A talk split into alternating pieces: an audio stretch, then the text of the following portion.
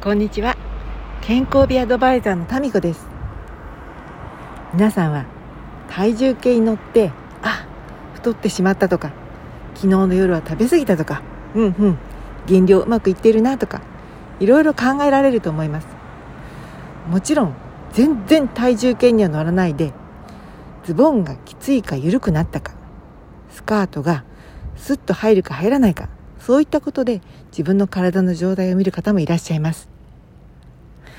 私がおすすめしている体重計の使い方の一つに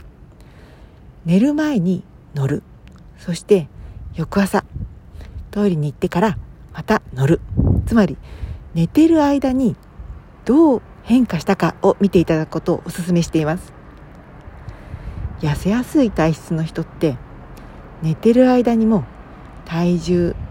カロリーを消費してるんですね。もちろん寝汗とかで発汗していることもあります。でもそれは新陳代謝がいいっていうことですよね。食べないで食事量だけで痩せようとするとね残念なことに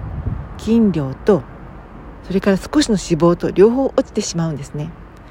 そうするとねこの基礎代謝筋量で作っている基礎代謝っていうものが減ってこのね寝ていても痩せる力っていうのもね同時に失ってしまうんですね。それすごくとっても残念なことなので皆さん一回寝る前の体重と起きてトイレに行った後の体重比べてみてください。変化がね大きければ大きいほどあなたの脂肪を燃やす力は強いっていうそういうことになるんですよ。基礎代謝が大きいと